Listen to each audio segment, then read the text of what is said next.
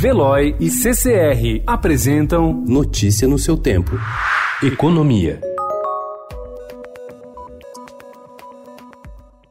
A multinacional brasileira de tecnologia CIT vem tentando, sem sucesso, preencher 500 postos de trabalho para as unidades de Campinas e de Belo Horizonte, com salários que vão de 9 a 10 mil reais por mês. Em São Paulo, o aplicativo de entregas RAP, que diz crescer 35% ao mês há dois anos, já aponta como seu principal desafio encontrar funcionários para sustentar essa expansão. Para especialistas, o apagão da mão de obra qualificada no Brasil chegou a um ponto que pode se tornar um fator limitador ao crescimento econômico.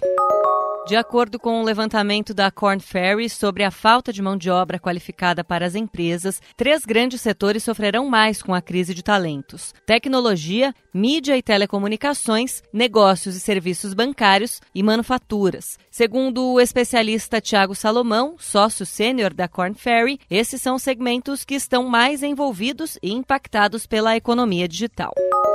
Ex-ministro da Fazenda, da Agricultura e do Planejamento durante o regime militar, Antônio Delfim Neto avalia que o atual governo tem um lado iluminado, onde tem sido feito o manejo correto da economia, mas que contrasta com um lado sombrio. Ele afirma que faz falta um projeto para o país que tem andado em círculos nos últimos 40 anos, apesar de avanços. Ainda assim, ele diz acreditar que o futuro para o Brasil, como destino de investimento internacional, pode ser promissor.